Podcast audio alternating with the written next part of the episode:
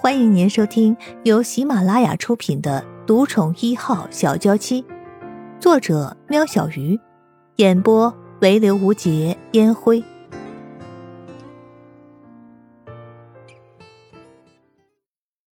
第八十六集。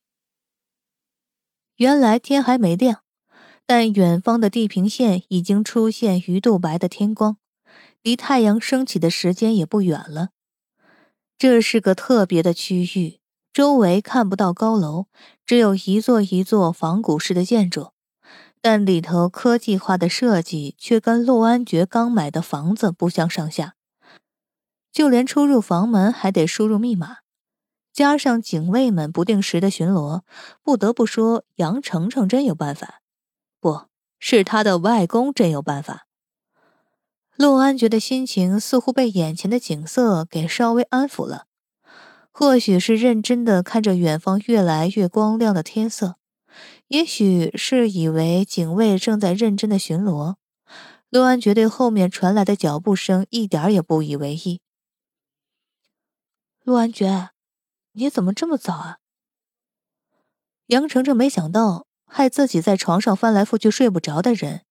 居然就这样在眼前出现，你也很早。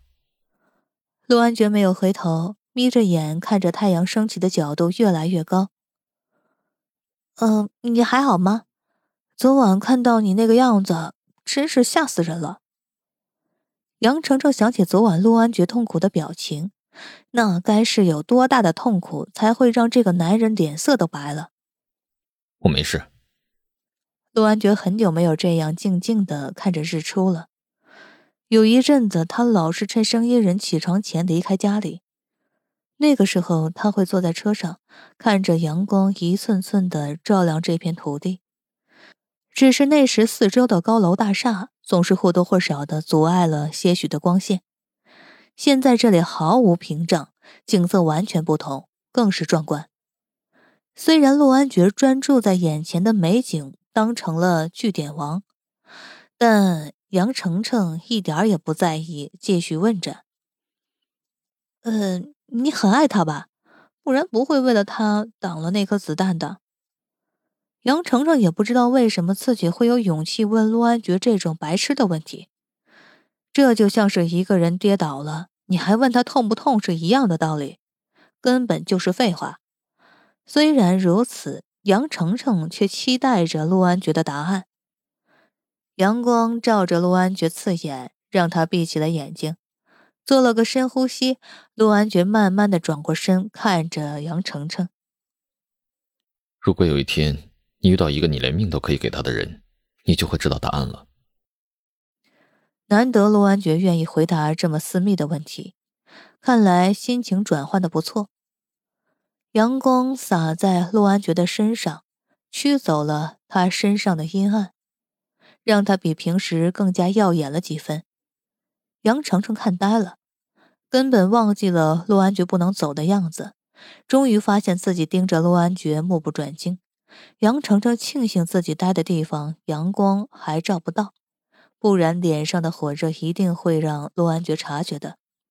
杨程程故作轻松的笑了笑。借此掩饰自己的异样。啊，我很爱惜自己的生命的，恐怕不会有这么一天。陆安觉听了杨程程的话，只微笑却没有回答。嗯，你后悔吗？如果再让你选择一次，你还会那样做吗？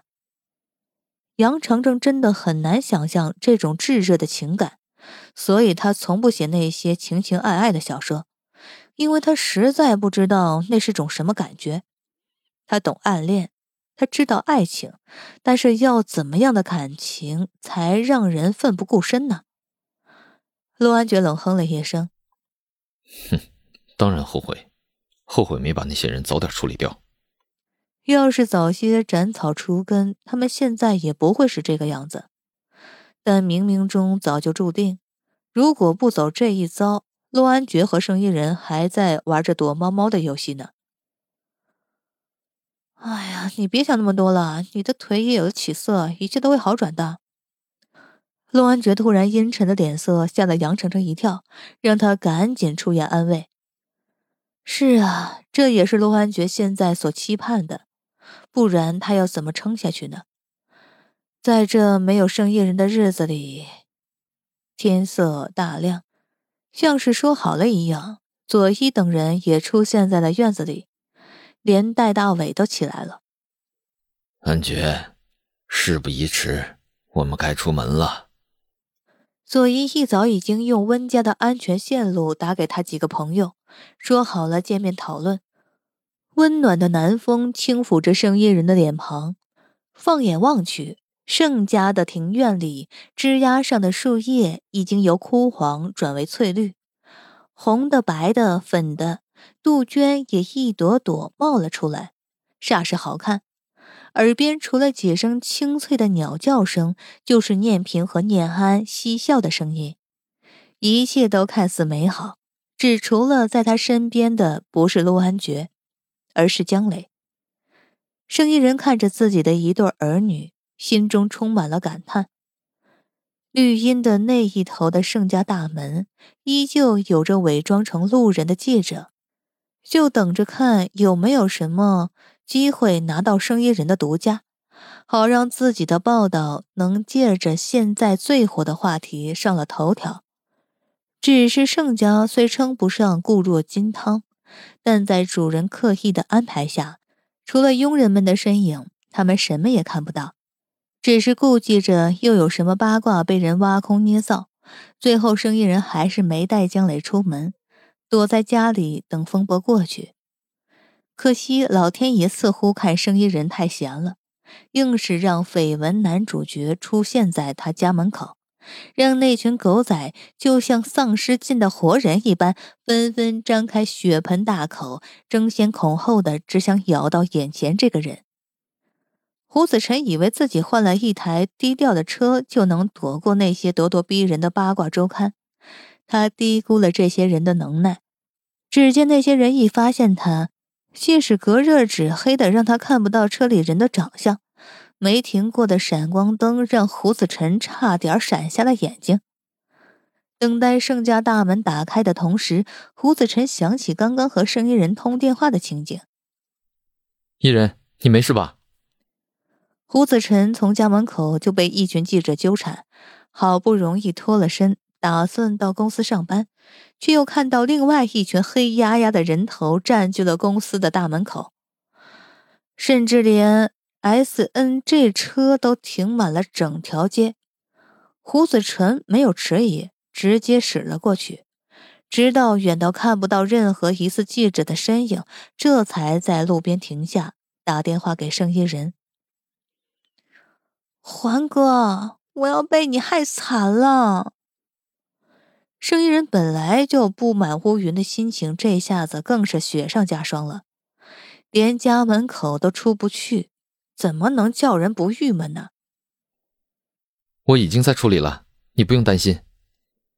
胡子晨突然，电话那头传来一个陌生男人的声音，是江磊问生意人想吃些什么。江磊除了因为习惯，也不想真把自己当成客人，就这样白吃白喝。所以自愿负担起厨师的工作，生意人当然不让他动手，两人就这么争着。生意人也忘了电话那头胡子晨还在，终于两人各退一步，说好就今天，明天就让原本的厨子做。等这边处理完了，生意人才想起手上的电话。啊，环哥，不好意思啊，忘了你还在。胡子晨嗅到不寻常的气氛，伊人。你在家，你别乱跑，我过去找你。哎呀，你还嫌不够乱啊！我家门口一堆记者，你这是怕他们没有新闻写吗？在眼皮下翻着白眼，这是他发明的进化版，为的就是不想让念平、念憨看到学而已。我等会儿到了再说。胡子晨第一次不等生意人回答，就自行挂上电话。生意人喂了几声。直到嘟嘟声传来，他才知道自己被胡子晨挂了电话，愣愣的看着手机发呆。怎么连一向有着好教养的胡子晨都转性了呢？居然也学人挂起了电话。江磊想到自己忘记问盛老爷喜欢吃什么，从厨房出来找生意人，看到的就是生意人这副模样。啊，什么事儿？生意人终于放下自己的手机。我只是想问问你爷爷的饮食有没有什么禁忌，喜欢吃什么？江磊停顿了一下，怎么了吗？怎么对着电话发呆啊？难道是有陆安觉消息了？